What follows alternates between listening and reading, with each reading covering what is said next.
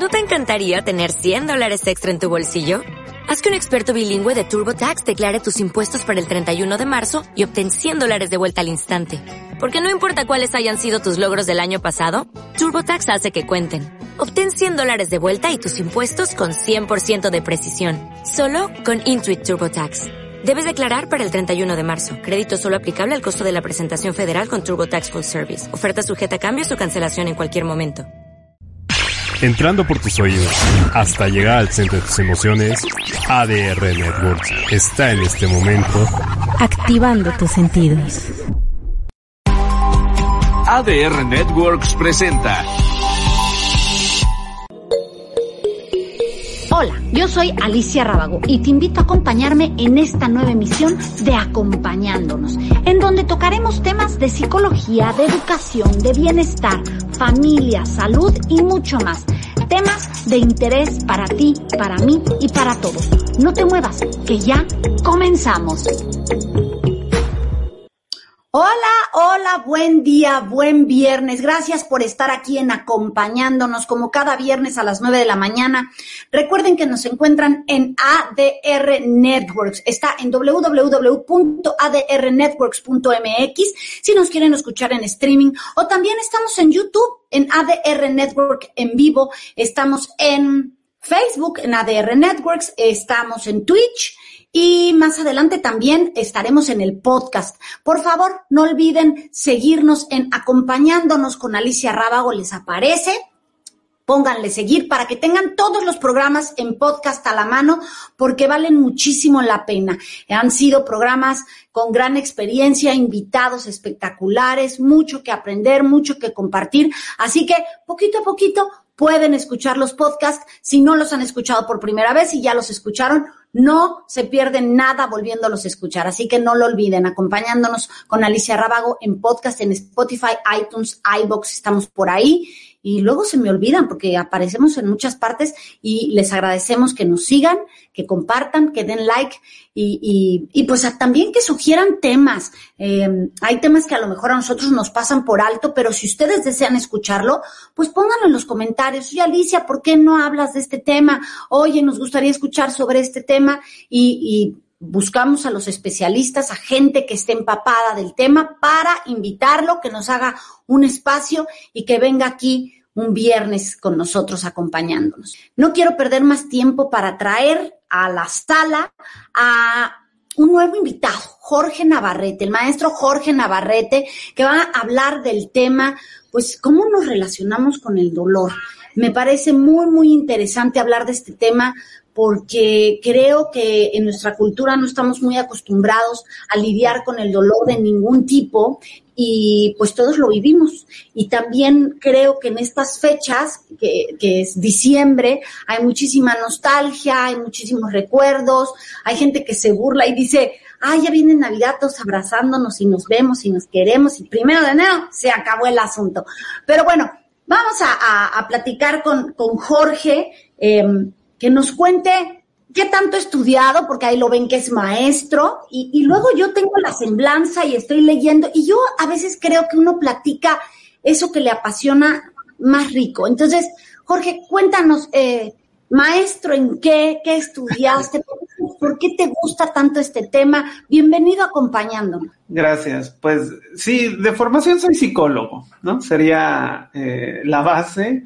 Y eh, pues he estudiado la maestría en psicoterapia ericksoniana, en terapias breves, y de ahí ha ido el camino de mi vida más hacia las neurociencias. Eh, y en neurociencias hay una cosa que te vas a encontrar siempre, que es mindfulness como uno de los protocolos más aceptados para eh, medir cambios inclusive a niveles de funciones cerebrales o estructuras. ¿no? Entonces mi, mi viaje empezó eh, con un diplomado de un querido maestro de la universidad que yo impartía la parte de la clínica y la neurociencia y de repente ya se llamaba mindfulness, así que a partir de ahí empecé a hacer diversas especialidades en mindfulness. Em, en diferentes protocolos, como por ejemplo es para las adicciones, eh, lo que es comer conscientes o comer plenamente, eh, de ahí una especialidad con, con Alanda, que es un instituto muy interesante en Nueva York, eh, en psicoterapia eh, basada en mindfulness, de ahí también con ellos un protocolo de compasión y resiliencia muy interesante. Y bueno, eso ha sido más o menos, o sea, a grandes rasgos, porque también, hace como dato curioso, he estudiado una segunda carrera que es contador, que no tiene nada que ver con, con psicología, más que para pagar mis impuestos ahora, ¿no? Pero. Bueno. sí. Eh, en realidad nosotros nos dedicamos, estamos en la ciudad de Cancún y nosotros nos dedicamos eh, a, dos o tres grandes ramas, ¿no? Una, la psicoterapia directa con pacientes, otra es la, el asesoramiento o el acompañamiento a las instituciones eh, públicas, por ejemplo, para todo el manejo de trauma y los el personal que está ligado, tanto psicólogos, trabajadores sociales, médicos, a, todo este tema de personas traumatizadas, que se genera una cosa que se llama trauma vicario. ¿no? Entonces nosotros nos dedicamos a asesorar aquí en Cancún. Eh, en CREA, correcto. Así es. Eh, se llama CREA, ¿no? que es Centro de Recuperación Emocional y Atencional. Y la otra es empresas, ¿no? Entonces nos dedicamos también a hacer todo el asesoramiento en bienestar, en la NOM 65 de salud mental, ¿no? Y, un poco en ayudar a las organizaciones a mejorar el. Entonces, bueno, pues eh, nos queda claro con esto que estoy escuchando, que estás empapadísimo del tema, que lo vives todos los días, que te apasiona, porque uno no estudia algo que no le apasiona y llevas un montón de, de estudios. Entonces, como siempre traigo invitados VIP a hablar sobre, sobre temas que vivimos a diario, ¿no? Este, este relacionarnos con el dolor, Jorge, tú que estás en ese medio y que a diario ves pues a personas, ¿qué has visto? ¿Cómo nos relacionamos con el dolor? Yo creo que nos relacionamos del dolor con una expresión que es como ahorita no joven, ¿no? O sea, si pudiéramos, si pudiéramos no experimentar el dolor, creo que todos, eh, si fuera una opción de pago, ya sabes que ahora hay opciones de pago para todos, así como paga 9.99 al mes y no vas a vivir dolor, la gente le daría check y, diría que sí. Porque eh, mi primera maestría es en hipnosis, ¿no? También tengo por ahí una especialidad de hipnosis clínica. Entonces, cuando era hipnoterapeuta, las personas venían y lo que querían básicamente es no experimentar nada de dolor y les encantaba que entráramos en estados eh, de relajación profundos y, tocáramos poco los temas. O sea, la, manera de, trabajar era como poco los temas dolorosos y más como eliminar eh, cualquier rastro de dolor, cualquier incomodidad, todos los síntomas eh, se pueden desaparecer bastante rápido los síntomas. Y la razón por la cual los síntomas pueden desaparecer es que los síntomas no son la razón del dolor. Los síntomas son una puerta a la razón de por qué estamos sufriendo. Entonces, eh, poco a poco lo que yo veía eran pacientes que mejoraban muy rápido, pero regresaban a los seis meses con el mismo problema básicamente. Entonces, esa, esa cosa también me llevó a preguntarme, ¿no? O sea, hay que investigar más, o sea, ¿qué, qué es lo que pasa y cómo es que funciona? En hipnosis tenemos muy claro que la sugestión poshipnótica, que es una orden en el subconsciente, no dura más de dos semanas. Entonces, no era, no era la sugestión que no funcionaba, porque no estábamos utilizando la sugestión para el sino era que el paciente volvía a construir el, eh, lo que le llevó a generar el síntoma, es decir, sus actos eran exactamente los mismos porque de alguna manera se había desconectado del síntoma, así que había olvidado cómo construyó esto y lo volvió. O sea, él mismo recaía en la búsqueda del dolor, obviamente sin darse cuenta, ¿no? Así es. Entonces, eh, uno de las grandes, eh, uno de los grandes retos cuando doy psicoterapia, que, es el modelo que manejamos en el centro de psicoterapia contemplativa, es generar el camino para encontrar cómo estoy construyendo el sufrimiento, de dónde proviene, pero cómo yo lo estoy sosteniendo. O sea, nos enfocamos a veces mucho a como no sentir eh, o como no, tenemos que estar en el momento presente, porque eso es lo que mindfulness es, ¿no? Pero a veces sí tenemos que buscar en el pasado y tenemos que encontrar, como decía Fritz Perls, si el pasado estuviera en el pasado, no tendría nada que hacer arruinando tu presente. Así que hay una parte del pasado que está en el presente y que tiene que ser entendido para descomponer el mecanismo conductual y que además cuando vemos en el cerebro ya son vías neurológicas, están generando que tú elijas continuamente situaciones que te van a poner en el mismo lugar que, que, has estado sufriendo desde la infancia. Y si pensamos cómo repetimos patrones. Y, y cuando vas a psicología, el psicólogo de repente te interpreta, no, pues igual que con tu mamá, ¿no? Y tú dices, ¿cómo? ¿No? Y te explota la cabeza. Entiendo de eso, ¿no? Mucha gente te lo dice. Sí. Entonces. Oye, entonces, a ver, si, si yo quiero entenderlo de esta forma, todo esto que, que me estás explicando, es como llevar a, llevar a esa persona que esté en el dolor, ay, pues, como echarle limón a la herida. Así. no, o sea, reconocer cómo me duele o, no. Es que más bien lo que estamos haciendo todo el tiempo es echarle más sal a la herida. vamos a pensar, vamos a pensar en que tu madre te abandonó cuando eras pequeño, ¿no? Tu madre se fue uno o dos años, desaparece de tu vida, después regresa, cuidando con los tíos, el papá, no sé, la madre desaparece. Entonces desarrollas un trastorno de apego, te sientes inseguro cuando las personas se van o cualquier cosa lo interpretas como abandono. Ahí tú, personalmente, lo que nosotros estamos haciendo es echarle sal, limón, tajín y lo revolvemos allá dentro de la herida. O sea, duele muchísimo estar pensando todo el tiempo, todas las personas me van a abandonar como mi madre. Todas las personas eh, me van a hacer algo malo. Eso es echarle limón. Lo que hacemos en la psicoterapia es como, primero, ¿cuál es el dolor? El dolor es el abandono. ¿De qué, en, qué edad, en qué tiempo, cómo se relaciona esto con tu historia?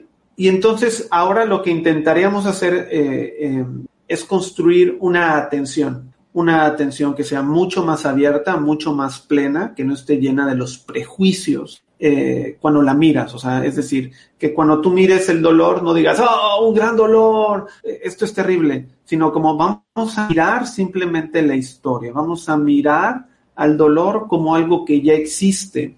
Eh, en la psicoterapia contemplativa podríamos decir que existe un sufrimiento natural y uno extra.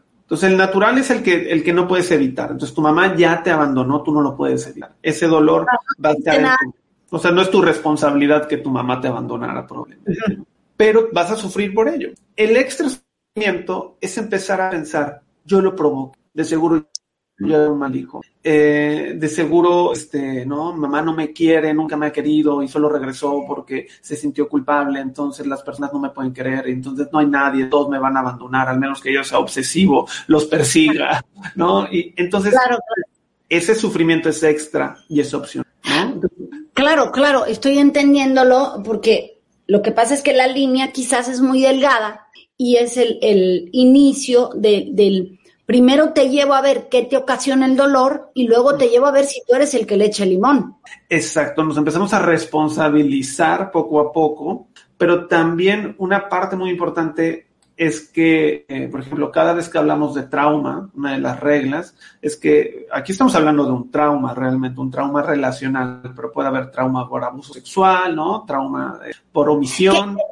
Esta parte es importante porque de hecho ya la palabra trauma, pues no sé si ya tiene sus connotaciones que no ayudan mucho, porque, o sea, ahí estás traumado, ay, ese tiene un chorro de traumas, o sea, como que no le damos, no sé si o la embarramos mucho y todo nos parece trauma o no le damos la suficiente importancia. No, no sé en cuál me quedo. Sí, eh, yo creo que son las dos porque también eh, de alguna manera yo les explico a mis pacientes. Trauma es una experiencia totalmente separada de todo lo que estamos viviendo y de un recuerdo y tiene una capacidad de reexperimentar. Es decir, tú cuando a lo mejor te pregunto, ¿qué desayunaste hoy, Alicia? ¿No? Entonces tú puedes recordar lo que desayunaste. Pero si tú estuvieras traumatizada por el desayuno o algo que pasó en el desayuno, tú volverías a experimentar los sabores, las sensaciones corporales, la activación en el sistema nervioso, y entonces eso es un trauma. Es, eh... por ejemplo, voy a poner un ejemplo, yo que soy mucho de ejemplos. Mi desayuno me hizo daño y devolví el estómago. Claro, entonces si me preguntas qué desayuné, pues cuando te lo recuerde te voy a recordar todo eso con la que asco. Sí, porque se vuelve a reexperimentar en el cuerpo. Ahora, dependiendo de la intensidad del trauma, es la reexperimentación. Y entonces queda como un malestar psicológico, que sería lo mismo a eh, estar con eruptos, ¿no? O indígenas. Reflujo continuo, repetir. pero este, este, es un malestar psicológico y a nivel de sistema nervioso. O sea, en verdad el trauma queda a nivel de sistema nervioso y queda atorado en el cuerpo. Y la mente lo que trata es de reducirlo, es de disociarnos, o sea, separar la sensación física de la sensación eh, de lo que yo digo que está pasando. Entonces yo digo, sí, ya vomité, pero no importa. Sí, eh, mi mamá me abandonó, pero no importa. Y el cuerpo tiene otra opinión. El cuerpo está diciendo, estamos sufriendo. El cuerpo se acongoja cada vez que alguien se acerca y te hace sentir querido y amado porque dice, nos van amando. Como Aunque digas, no importa, por afuera. Así es. O sea, digo, todos lo hemos hecho, ¿no? Todos hemos jugado al no importa, ¿no? Yo puedo con esto. Nos metemos en una relación, aceptamos un trabajo, ¿no? Eh, decimos, no importa, yo puedo. Eh, normalmente ponemos a la mente encima eh, del cuerpo y la separamos. El, famoso error de Descartes, ¿no? O sea, eh, lo que la mente piensa no está conectado con lo que pasa en el cuerpo. Es una mentira completa. Hoy en día las neurociencias ya empiezan a abarcar al cuerpo. Antes nos quedamos en el cerebro, ¿no? Nada más eh, eh, en las vías neurológicas y ahora empezamos a ver el sistema nervioso, el sistema nervioso entérico, el cerebro entérico, el corazón. Empezamos a ver que hay diferentes partes. Entonces, el gran problema cuando nos traumatizamos es que no reconocemos además su fuerza, porque la fuerza de un trauma es una sensación de indefensión profunda que genera que todos los mecanismos emocionales, mentales y físicos tú los usaste y el evento traumático no le importó, continuó. O sea, aquello que era doloroso siguió y las personas alrededor de ti que deberían cuidarte o pudieron cuidarte, tú tienes la sensación que no hicieron un trabajo correcto o no fue suficiente, aunque lo hayan hecho, ¿no? Pero pues estamos hablando de un abuso, si estamos hablando de algo, o sea, no te pueden quitar el abuso. Entonces las sensaciones eh, a veces es muy confusa. Por eso digo, el trauma en realidad es esta sensación de indefensión profunda, guardada en el cuerpo, que se dispara muchas veces de manera inconsciente. ¿A qué voy? No estás conscientemente recordando, como lo tuyo con el desayuno. Sería como sentir que tienes ganas de vomitar o que tienes asco o estás rechazando las cosas, pero no entiendes de dónde viene. Normalmente así es el trauma. O sea, el paciente, muy pocos pacientes vienen con, con, con la mano, este es mi trauma y quiero tratarlo. Más bien vienen con un síntoma.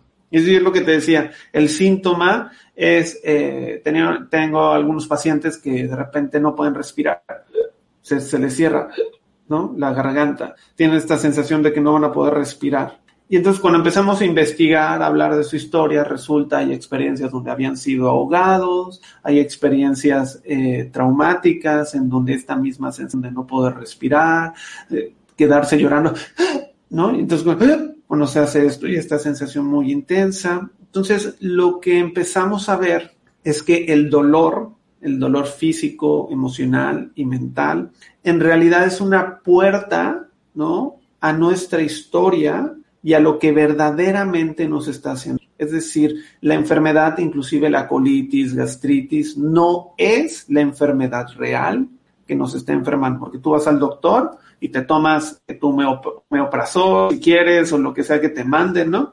Pero si tú no cambias tu estilo de vida, tú no cambias la manera en que confrontas el estrés, la manera en que te hidratas, la manera en que haces deporte, la enfermedad va a continuar regresando, ¿no? Y entonces aquí es donde la psicología eh, oriental, la psicología budista dice, la enfermedad física es como un pequeño huequito donde sale la energía del dolor o el sufrimiento. Pero como la punta del iceberg, por decirlo así.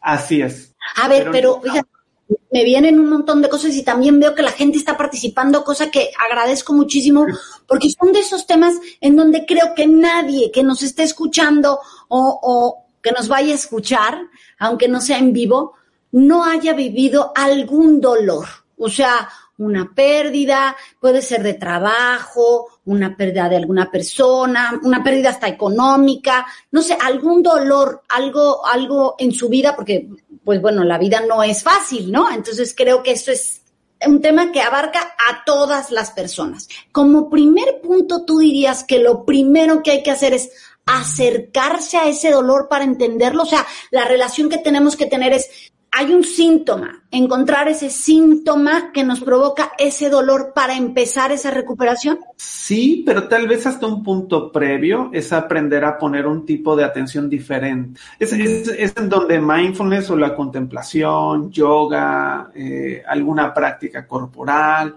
nos va a ayudar a aprender a que podemos prestar atención sin la, la sobreprotección a veces que, que le ponemos a, a, nuestra mente. ¿A qué me refiero? Algunas veces el tipo de atención que le vamos a poner al dolor va a provocar que tengas más dolor. Entonces, el, el tipo de atención es muy importante. Hace poco estaba reescuchando a uno de mis maestros eh, que tiene, tiene una práctica que se llama el ABC de Mindfulness, que es eh, atención, balance y compasión. Entonces, lo primero que él hace es vamos a recuperar nuestra atención de los objetos externos. Vamos a reconocer que nosotros ponemos atención más hacia afuera que hacia adentro. Entonces, primero lo que tenemos que hacer es recuperar un tipo de atención mucho más plena, que es la conciencia plena, mindfulness, hacia un objeto, ¿no? Entonces, lo primero que vas a hacer es recuperar tu capacidad de poner tu atención sobre algún objeto. Entonces, la gente muchas veces confunde mindfulness.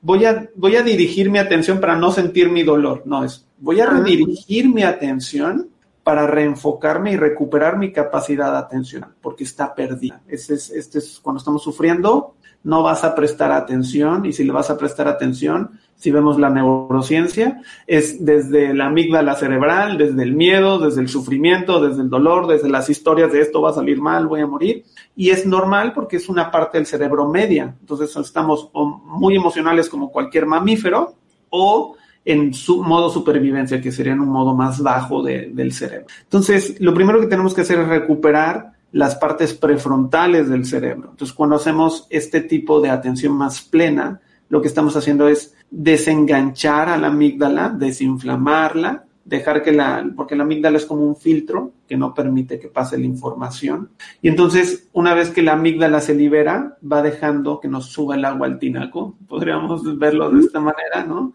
Los prefrontales empiezan a entrar, entonces tenemos una visión mucho más abierta, mucho más integral. Entonces, tal vez una de las primeras cosas que tenemos que hacer es trabajar en un tipo de atención mucho más pleno. Porque si tú estás en una crisis ansiosa y le prestas atención al dolor desde la mirada ansiosa, desde, desde la amígdala, desde tengo que vivir porque voy a morir si no hago esto, pues la atención no va a ser muy buena. O sea, va a ayudar a qué? A generar más lo que hablamos, el extra ese sería el punto que yo te diría. Muchas veces, a lo mejor, cuando encuentras a alguien, o sea, ahorita pienso en alguien, no sé, este, alguien que perdió a alguien en un velorio, ¿no? Y está sufriendo, la mayoría de veces, pues como, como que la gente le dice, no distráete, o este, te, invito a caminar, o vamos a comer para que te distraigas, o, o sea, eh, no es esta atención plena a eso que nos está pasando, porque pues tampoco está bonito sentirte triste y poner toda la atención en esa tristeza, ¿no? Esa, es ahí, o sea, es, es, muy violento que si tú no tienes un entrenamiento eh, en prestar atención, yo te diga, presta atención a tu mente. O sea, que llega así como, mira, la razón por la cual estás sufriendo es que no prestas solo presta atención. Entonces, pues, me vas a mandar al carajo, ¿no? Me vas a decir, no, o sea, lo siento. Pues, no lo había sabido hacer, ¿no? Exacto, ¿no? Eh, y la gente te va a decir, ya le presté atención, le he prestado mucha atención, ha estado en mi vida. Entonces, lo que tendremos que entender es, qué bueno que dices un duelo, porque un duelo eh, lleva, tienes de proceso un año, más o menos, dicen un año, ¿no? Algunos dicen seis meses, ajá, otros dicen un año y medio, ante el duelo es, no lo creo, es una negación. Entonces también hay que prestar atención a que tú no puedes, en el psicoanálisis son muy claros, si tú atacas al mecanismo de defensa, este se va a fortalecer. Mm. Entonces, eh, la cosa aquí sería, si alguien acaba de perder a un ser querido y está sufriendo y la amígdala está muy encendida, no le pediríamos que preste atención eh, al dolor de la pérdida. Pediríamos que preste atención a cómo está en este momento, qué necesita. Ya ah. tomaste agua, ya dormiste, ya viniste, has hecho algo de esparcimiento. Eso, eso es correcto, ¿no? O sea, si necesitamos ampliar de nuevo, ¿no? O sea, la amígdala nos va a focalizar al, al dolor. Eh, más puro, que no te puedes, no te puedes quitar de encima, ¿no? Y lo que quieres entenderlo, pero, pero ampliar los focos. Creo que así lo entiendo. Sí, o Déjame leerte algunas de las cosas que nos están poniendo. La familia Contreras me pone excelente. Muchas gracias, Imelda. Buenos días, Imelda. Qué gusto tenerte por aquí. Nos dice Imelda, déjenme tratar de leer. Se repite el patrón hasta que se reconoce, se aprende y se hacen los cambios. Sanar, crecer, avanzar, salir de la zona de confort, etcétera. Aprender a través del dolor o lo que llaman sombra. Ajá, eh, bueno, eso es, me parece que es de Jung, si no más recuerdo. Eh, es- Ajá. ajá. Sí, que te es- va a sanar la herida. Aquí nos pone la misma, la misma, reconocerla en principio, las heridas de la infancia, por ejemplo. Mm, pero nos pone una carita pensativa. Entonces, mm, yo creo que, eh, pues es más o menos todo lo que hemos. Es que acuérdense y discúlpenme si a veces ven que leo un poquito los comentarios a lo mejor referente a algunos minutitos que han pasado, pero a veces me llegan un poquitín tarde. Nos dice Acosta Fer. Hola Fer, qué gusto. Hola, hola. Cuando uno puede ver lo que pasó, eh, a ver, dice, cuando uno puede ver lo que pasó, ¿ya se cura a sí mismo? ¿O ahí Ajá. se trabaja a partir de lo que puedo ya ver? las dos, las dos serían correctas. La- la- Ok. las dos serían correctas. Eh, habrá veces que simplemente es que ver, ¿no? Eh, no va a liberarnos nada más. Pero algunas veces ver nos puede traer un entendimiento más profundo. Eh, eh, a esto Pero no será, Jorge, no será un proceso, porque a lo mejor en este mismo ejemplo del duelo, ¿no? O sea, sí puedo ver lo que me lastima, creo que lo tengo clarísimo, haber perdido a alguien querido, pero, pero lo estoy viendo desde esta parte a lo mejor de una negación o de un dolor muy profundo. O sea, sí. ¿esto del dolor también lleva su tiempo o, o, o, o es desde cómo me relaciono al inicio? Y, y te pregunto esto porque, porque creo que en esto sí he visto un enorme cambio, y no sé si llamarle avance, en donde generaciones anteriores que no trabajaban mucho estos temas de emociones y de reconocer lo que se estaba sintiendo era lo que sigue. A ver, ¿cómo vas? ¿No? Te levantas y sales y no te quedes en tu cama, ¿no? A hoy, no sé si un exceso de reconocimiento de emociones en donde te dicen es que, espera, ¿no? Espera porque estoy tan mal, o sea, mi dolor es tan fuerte que no puedo seguir y no sé si nos estacionamos demasiado en el dolor, no lo sé. Este cambio entre no hablar de ninguna emoción ahora eh, relacionarlo todo con las emociones. ¿Tú lo has visto? ¿Lo ves en tus pacientes? O sea, la relación con el dolor ha cambiado. Eh, claro, cada generación hice muchas preguntas juntitas. cada, cada generación es totalmente diferente. Eh, lo que yo creo es que es muy difícil a veces. Piensa en las terapias que, que se daban antes, era el psicoanálisis, era la base, ¿no? Entonces eran procesos de toda la vida. O sea, en el psicoanálisis no te curas, o sea, tienes que seguir y seguir, son procesos de 10, 15, 20 años que puedes llevar con tu analista, ¿no? Entonces, em, si tú ves el, el proceso de hacer consciente lo inconsciente o de trabajar o de elaborar, era mucho más con el paso del tiempo. Ahora, pídele a una empresa que no modifique algo que está haciendo mal en menos de un mes o dos meses. Le genera pérdidas millonarias porque la intercomunicación y los modelos de prontitud eh, son muy grandes. Entonces, imagínate, yo creo que más bien las generaciones anteriores podíamos trabajar más esto o con personas más grandes es más fácil que acepten el dolor, que lo miren, que traten de, de darle algo, porque ah, estamos hablando de primero nada más la fase de reconocer, pero hay dos fases más, ¿no? ¿no? Eh, entonces, las nuevas generaciones lo que quieren es al revés, Alicia, no quieren mirar al dolor. Eh, y por eso tenemos tantos gurús y tenemos tantos cursos de 50 mil, 200 mil pesos que la gente compra y, y no, no cambia su vida. Pero si tú pagaste 200 mil pesos y aparte es un curso que puedes replicar, vas a decir, sí me funcionó, voy excelente. Y entonces ahí van por la vida sin decir, ¿no? Eh, aquí en Cancún tuvimos un, caso muy, muy famoso, ¿no? Que, que resultó en abusos, ¿no? Y cosas así porque trabajaban la sexualidad y etc. Entonces, hay, hay que tener cuidado desde dónde estoy diciendo que estoy mirando al dolor. Y estoy de acuerdo, mientras más nueva la generación, eh, nos es más difícil reconocer al dolor y trabajarlo. Lo queremos eliminar y lo queremos eliminar tan rápido como comprar un Starbucks, ¿no? Eh, que ahora pues lo puedo hacer desde mi celular. Ni siquiera me tengo que parar e ir al Starbucks. Ahora me lo pueden traer a la puerta de mi casa. Entonces, así es como nos relacionamos con el dolor. Aunque la gente hable más de su dolor, aunque la gente reconozca más el dolor, eh, y eso por eso te decía sí, pero no a la, a, la, a la pregunta que hicieron, reconocer solamente la primer fase del trabajo con trauma. Estaríamos hablando que la segunda fase es experimentar el dolor que y es ahí donde la mayoría nos bajamos del de barco. Claro, porque si te duele y luego me llevas a volverlo a experimentar, te digo que te está pasando. Pero ¿qué pasa? Eh, que la razón por la cual el trauma se queda atorado es porque todas las experiencias humanas, sobre todo las emociones, tienen una vida muy corta.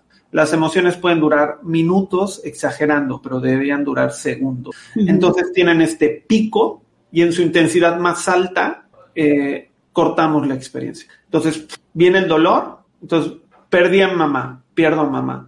No puede ser, voy a perder a mamá, nunca voy a poder ser feliz, soy un estúpido, nunca le dije que la quería, tengo todas estas cosas, o me quedó debiendo, me debió haber dicho, nunca me dijo que me quiero. Alicia, eso no es el dolor inicial. ¿Te das cuenta? ese no es el dolor inicial, ese es el extra sufrimiento. Entonces no estoy experimentando realmente la emoción y esto se llama proliferación. Eh, proliferar es traer, hace cuenta, tú sientes algo y pones encima otra cosa y otra cosa y otra cosa y otra cosa. Y entonces yo nunca voy a querer, o sea, si me, si me, si me preguntas, yo nunca voy a querer experimentar la muerte de mi madre si tengo que confrontar todos los asuntos y todas las cosas que estoy entremezclando, que no son la pérdida realmente. Y por eso mismo, ¿no? En el duelo, pues, ¿no? Más de un año puedes tener para vivir toda la experiencia del duelo para vivir todas las fases, que la primera es la negación, luego viene el enojo, la, las negociaciones, ¿no? Que nos enojan, y es una manera mucho, mucho más eh, elegante de negar, ¿no? Una negociación. Si tan solo esto hubiera pasado, si tan siquiera yo lo hubiera dicho, ¿no? Entonces, e, en la experimentación estaríamos hablando que tenemos que tener esta atención más plena y poder decir, esto me duele, y es esto, y no voy a proliferar me voy a enfocar en eso. Y entonces, eh, junto con la experimentación tendría que venir la tercera fase, que se llama, en inglés me gusta más, support, porque en español soportar. no, no, apoyo.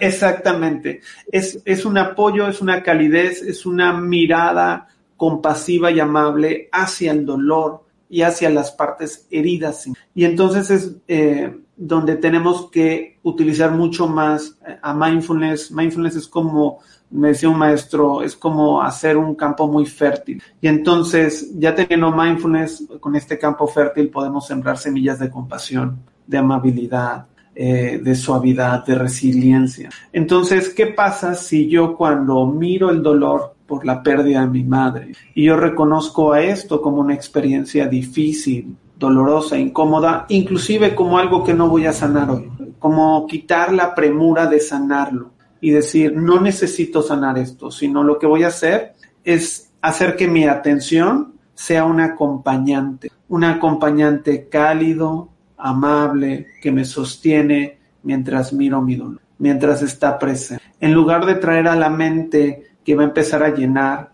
de pensamientos, para tratar de negociar y no ver la pérdida, voy a permitirme experimentar la sensación real del dolor, aquello por lo cual me duele, aquello por lo cual estoy sufriendo. Y entonces, desde esta amabilidad, desde esta visión más profunda, yo puedo decir, ¿qué necesito? ¿Qué necesito en este instante? ¿Qué necesito en este momento? ¿Qué necesita mi dolor? ¿Cuál es la verdadera necesidad que podría ser esto que aparece, digo, hablando específicamente del duelo, podría, podría ser todo este proceso, ¿no? O sea, por eso tengo que atravesarlo, porque cada fase tiene un porqué para yo llegar a preguntarme qué sigue, ¿no? Déjame seguirte leyendo porque tenemos varios. Espérame donde me quede. Nos dice Imelda, mira, del trauma. Buenos días, Evita, qué gusto. El trauma se acepta en el cuerpo físico ya que es visible. Los traumas emocionales se tratan diferente, pues claro, que están visibles. Lo que pasa es cuando las cosas son intangibles, cuesta mucho explicarlas, cuesta mucho tratar de entender cómo salir, ¿no? Marta, qué gusto tenerte por aquí. Por ello la mente puede enfermar al cuerpo. Pues sí, pues sí, se somatizan las cosas. Eh, pues hasta decimos los síntomas que se reflejan en el cuerpo. Me partieron el corazón, estoy en pedazos, sentir un nudo en la garganta, un nudo en el estómago. Bueno, y me da es que esto ya es un nivel distinto, ¿eh? Hay personas que no llegan ni a ese nivel, o sea, nada más sufren, pero no saben ni qué les duele, o sea, no saben ni, ni qué pasó, o sea, que sí son pasos a los que hay que ir siguiendo. Minue, ¿cómo estás? Oh, wow, si atacas al mecanismo de defensa, este se fortalece. Qué importante saberlo. Gracias por este tema. Margarita, buenos días, Ivonne. Buen tema nos pone aquí. Y ahí es donde la resiliencia es una gran herramienta, nos dice esta Imelda. Pues sí, justamente eh, Jorge nos está diciendo que es parte de este trabajo de experimentar para luego apoyar, ¿no? El support, ¿no? Que, hay que hacer. Sí, y, fíjate, ¿no? Eh, hay diferentes formas de hacerlo. Eh, hay algunas personas traumatizadas por el dolor van a quedar hipoactivas, es decir, se congelan, no, no hacen cosas, procrastinan, eh, permiten que las personas los vulneren continuamente, ¿no? Y están los hiperactivos, ¿no? Entonces están siempre activos, moviéndose, ansiosos, ¿no? Están siempre al ataque, están siempre huyendo, ¿no? Entonces, ah, ah, por eso te digo, no hay un modelo específico y por eso la persona tiene que prestar atención, porque esa atención va, no, no, aunque haya fases, ¿no? No es un modelo de A, B, C, D, E. Claro. Oye, te voy, te voy a hacer una pregunta que a lo mejor es absurda, pero bueno, yo pregunto, así aprendo.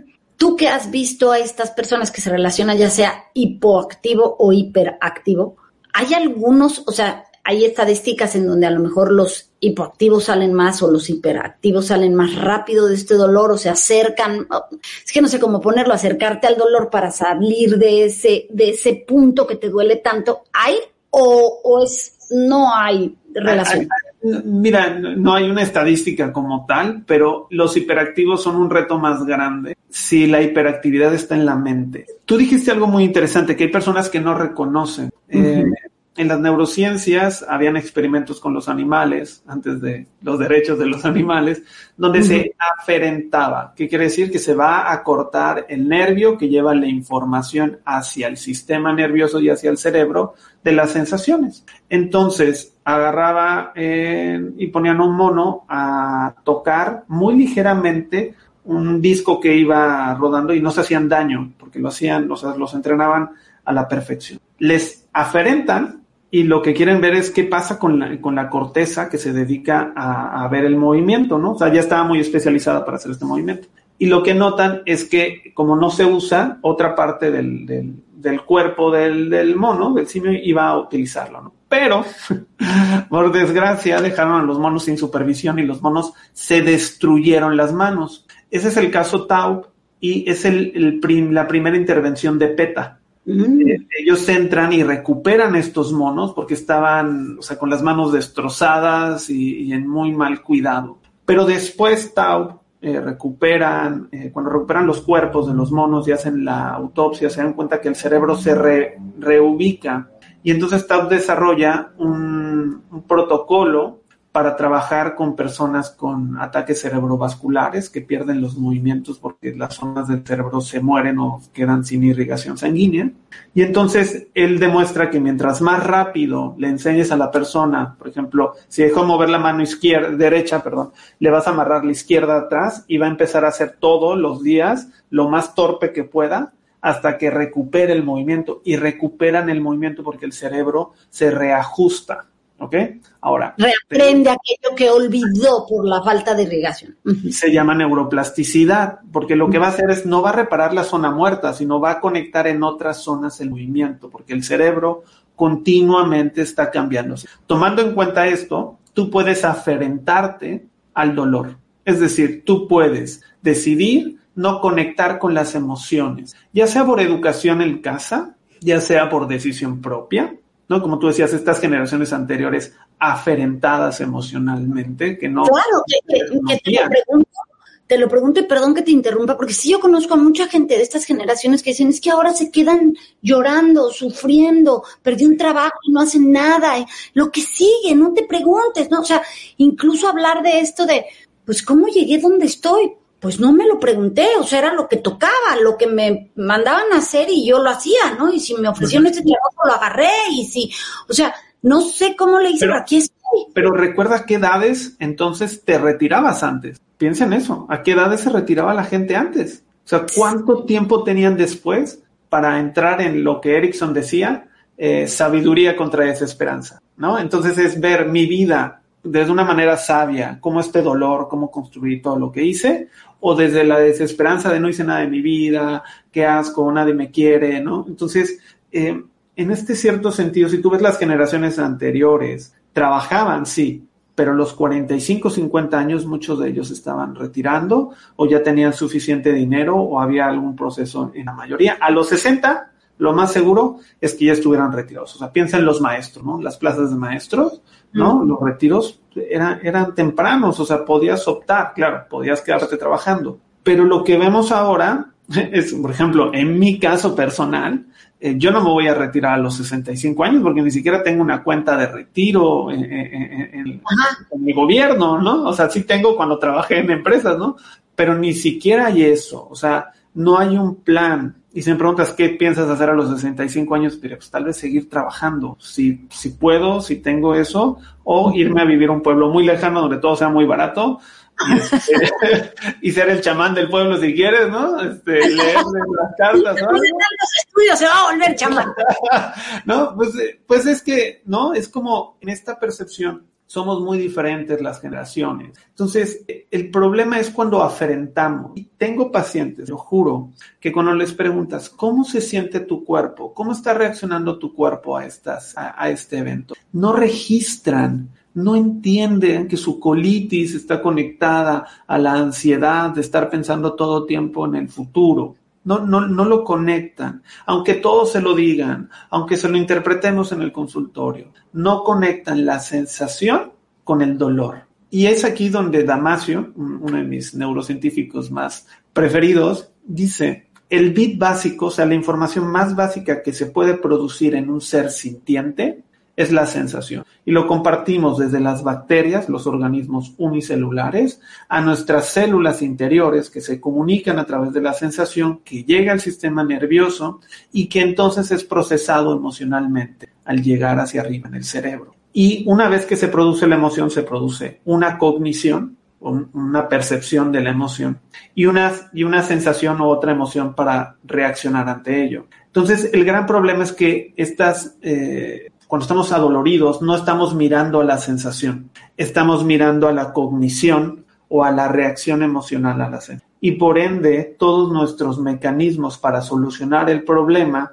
son demasiado cognitivos o demasiado reactivos, lo cual se desconecta de la verdadera necesidad. O sea, piensa, piensa que fuera como, tengo hambre y tomo agua. A ver, alguien que, ¿qué le dirías tú a una persona en estos momentos? Una persona que esté en un dolor, cualquiera que ésta sea, un duelo, un, pues un dolor. Es que, generalmente nos vamos al duelo, pero hay muchos tipos de dolor. ¿Qué, qué, le dirías que hiciera? Nos está escuchando, por ejemplo, y está sufriendo. ¿Qué le dices a esa persona? Lo primero, lo primero que tendríamos que decirnos es, esto ya es doloroso. Tendríamos que reconocer. Sí, hay que reconocer esto ya es doloroso. Y como esto ya es doloroso, no necesito traer ninguna reacción emocional ni mental extra. Voy a reconocer que esto es doloroso, esto es difícil y que hoy no se va a sanar probablemente, no se va a ir de mi campo de la experiencia. Entonces, lo primero que tenemos que hacer es tratar de soltar los mecanismos por querer resolverlo hoy, por querer sanarlo en este instante. La segunda fase sería, como esto ya es doloroso y ya es incómodo, podría entonces tratar de traer un acto de amabilidad hacia adentro. Podría tratar de tocarme amablemente, sostenerme eh, desde una visión de tengo un amigo que está dolorido, no le diría ya cállate, no, no, lo, no lo confrontaría, tal vez lo abrazaría, le invitaría a un café, estaría a su lado. Entonces hacemos lo mismo con nosotros, reconocer que el dolor ya está aquí, que este dolor no se va a ir y que yo puedo suavizar el tono emocional con el cual reacciona a sus efectos. Y entonces, desde ahí yo podría preguntarme, ¿qué necesito? ¿Qué es lo que... Este ahí en ese momento dices, no puedo, o sea, me voy a permitir decir, no puedo, necesito ayuda. Exacto. ¿No? O sea, necesito ayuda de alguien o necesito empezar a activarme para dejar de, de sentir esto que es, bueno, pues no dejar de sentir, pero para, pues lo has dicho a lo largo del programa, poner atención en otras partes que estoy perdiendo. Sí, eh, también, si hay una parte eh, hay, un tipo de entrenamiento que hago para las personas hipoactivas, que es eh, activar el sistema nervioso con una respiración y produce efectos muy parecidos a la ansiedad, nada más que tú los estás produciendo. Entonces ahí donde manejamos el control consciente o el control eh, obsesivo. Entonces es muy difícil hablar de control porque no controlamos casi nada en realidad. Pero el control obsesivo es decir, quiero controlar todo, quiero no sufrir, quiero que todo sea perfecto. Eso no es posible, ¿no? Y entonces en el control consciente es, de este sufrimiento que estoy viviendo, puedo controlar esto, darme cuenta que estoy sufriendo. Ya, no puedo controlar nada más. Entonces voy a quitar toda mi energía en lo que no puedo controlar y voy a llevar toda mi energía en lo que sí puedo controlar. ¿Puedo darme cuenta? ¿Puedo escribir sobre ello? ¿Puedo hacerme un tecito para sentirme mejor? ¿Puedo, ¿Puedo platicarlo? Ir a puedo ir a hacer ejercicio. Ahí es donde empieza uno a reaccionar. Exactamente. O puedo buscar ayuda, que es, que es mucho de tu trabajo. Jorge, nos quedan tres minutitos. Fíjate qué rápido se nos fue, ¿viste? Que estos temas que, que dejan tanto que aprender, que siempre nos dejan una puerta para seguir hablando de ellos y que te voy a comprometer aquí delante de todos a que vuelvas a estar en acompañándonos para seguir hablando de, de algo que es tan interesante y que nos ayuda en el día a día, porque puedo no estar en este momento viviendo en un dolor, pero seguramente atravesé por ahí o lo dejé pasar o esperemos que no tengan dolores próximos, pero bueno, es la, es la vida, ¿no? Jorge, ¿dónde te encuentran? ¿Dónde si alguien quiere hablar de esto, quiere seguir investigando esto, dónde te buscan? Pues bueno, nos pueden encontrar en Facebook como Centro de Recuperación Emocional y Atencional o también creo que es arroba crea mindfulness. Mind, eso es lo que me faltó porque yo no te encontré. Yo buscaba crea y me dejaba. Entonces no, no, es, es crea mindfulness. Crea mindfulness. Eh, también estamos en Instagram como arroba Jorge. Eh, también estamos en, Instagram como Crea Mindfulness. Eh, también estamos ahí. Y, bueno, tenemos una página que es atencionconsciente.com, pero es atención consciente sin la SC, nada más C, ¿no? Atencionconsciente.com. Y ahí nos pueden encontrar, eh, se pueden inscribir a nuestra lista de difusión y cuando tengamos eventos. Así como aparece en pantalla. Así es. Eh, ahí nos pueden encontrar y ahí pueden ver, tenemos cursos ya grabados, por ejemplo, hay cursos ya grabados que tú puedes entrar, acceder a ellos, o también ahora cuando hacemos todos nuestros cursos presenciales, los ofrecemos también en versión online. Y eh, dato curioso, si se meten en Facebook, durante la pandemia estuvimos haciendo en vivos y hay un curso entero eh, de algunos de nuestros de los temas que acabamos de tocar hoy, es totalmente gratuitos en nuestra página de Facebook. Jorge, bueno, por ahí, este, Artur, te mandé al WhatsApp un un curso taller que tiene uno de nuestros invitados y que tú también conoces, que es Alex Murrieta. Por ahí si no los puedes subir la fotito eh, que tienes en WhatsApp antes de irnos. Y no quiero dejar de agradecer todos estos temas que sirven. Gracias, Imelda, que nos sigues escribiendo. Miren, retiro, manejo del estrés y regulación emocional con mindfulness. Este es el temario, ahí aparece el perdón, aprendiendo a trabajar ira y miedo, el lugar seguro, el yo. Miren, ahí está el lugar, ahí aparecen los teléfonos. Eh, ya hemos tenido a, Alejandro Murrieta aquí dos veces con temas muy interesantes, seguramente lo tendremos pronto.